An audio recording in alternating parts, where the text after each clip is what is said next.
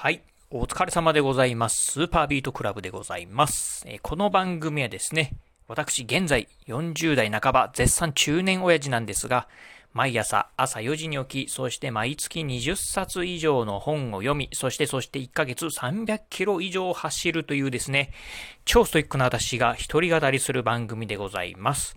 えー、今日のね、お話はですね、交通事故死よりも7倍多いお風呂での溺死についてね、お話をしてみたいなと思います。えー、先日なんですがね、私ね、こういう本を読みました。命の停車場っていうね、本を読みました。これね、小説ですね。えっ、ー、と、書かれた方ね、南京子さんという方で、この方ね、確かお医者さんでございます。えー、このね、命の停車場っていうね、小説読んで、読んだんですが、実はね、この、えー、と本ね、最近映画化もね、されてるらしいんですね。うん、ということで、まあ小説なんですがね、この小説、まあ実際にね、お医者さんがね、書かれた本ということで、ちょ、えー、ちょくちょくね、あのー、まあ、実際のね、えー、お話なんかも出てくるんですが、今日はね、まあ、冒頭で言いました。まあ、うん、交通事故死よりもね、実はね、歴史の方がね、えー、まあ、お風呂場でね、溺れて死んでしまう歴史の方がね、えー、まあ、死亡者多いんだよ。しかもね、えー、7倍ぐらい多いんだよっていうね、お話をしてみたいなと思います。えー、年々増加する自宅、えー、のお風呂でのね、歴史、えー、実は交通事故死よりもね、7倍以上多いんですよというね、お話をね、今日はしてみたいなと思います。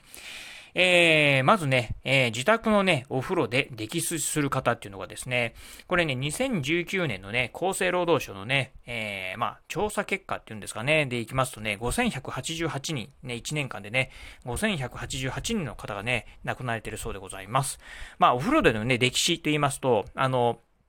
なんだったかな、ヒートショックあの、まあね、急にあの寒いところからね、暑い、暖かいお風呂に入って、まあそのね、ギャップでね、うっとね、なってしまってね、え、お亡くなりになるっていうね、ヒートショックの方がね、非常に多いっていうふうにね、言われてるんですが、まあそんなね、えー、お風呂でのね、歴史者、えー、やっぱりね、こうね、冬に入る、うん、ぐらいのタイミングですか、12月からね、1月にかけてね、非常に多いそうでございます。またですね、まあこのね、歴史、お風呂でね、えー、溺れて亡くなる方、えー、大半、まあほとんど9割がですね、65歳以上の高齢者だそうでございます。ということことでね、まあそんなね、歴史、えー、年間にね、5188人、えー、2019年のデータでいくとですね、まあそれだけの方が亡くなってるんですが、実はですね、まあ歴史以外のね、死因も含めると、お風呂でね、亡くなってる方っていうのはね、毎年ね、2万人近くがですね、このお風呂でね、命を落としているそうでございます。ということで、まあ溺れて死んだのか、まあお風呂でね、まあ、えー、まあさっきのね、ヒートショックで亡くなったのか、この辺はわからないんですが、まあお風呂で亡くなる方っていうのはね、年間にね、2万人もいるということなんですよね。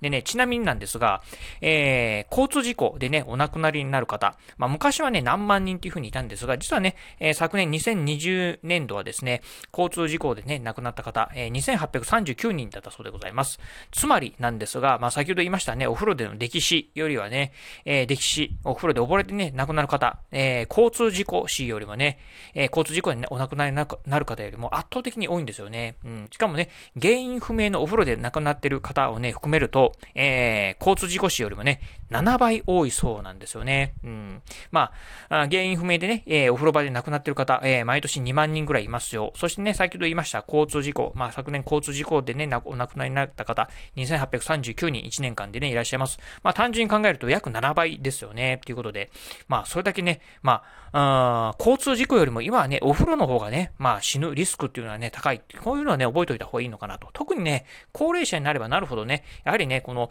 お風呂ロでね、お亡くなりになるっていうね、えー、率がね、高くなってきておりますんで、まあ、特にね、65歳以上になってくるとですね、あんまりね、えー、寒い日にね、あんまり暑いお風呂に入るっていうのはね、これはね、ちょっと気をつけた方がいいんじゃないかなというふうに思います。まあ、私もですね、あの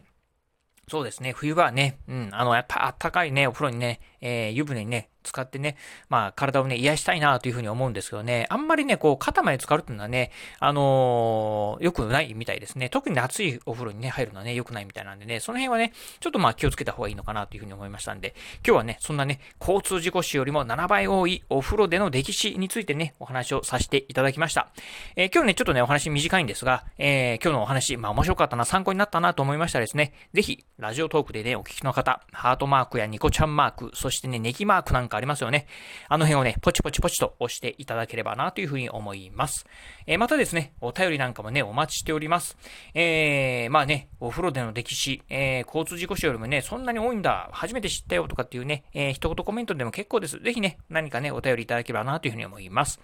えまたですね、私ね、ツイッターもやっております。ツイッターの方はですね、このラジオの配信情報以外にもですね、あとね、ブログだったり YouTube、えー、こういったものもね、毎日配信投稿しております。まあ、先ほどもですね、えー、今週分のですね、えー、ブログ4記事ほどですね、1日にね、一気に書き上げました。ということでね、毎日ね、えー、1記事はですね、ブログを書いてますし、毎日ね、1本で YouTube の動画をね、配信しております。まあ、こういったね、ラジオや YouTube、え、そしてね、ブログなんかのね、配信投稿情報なんかをですね、ツイートしておりますので、ぜひよろしければ私のね、Twitter アカウントの方もフォローしていただければなというふうに思います。はい、ということで今日はこの辺でお話を終了いたします。今日もお聴きいただきまして、ありがとうございました。お疲れ様です。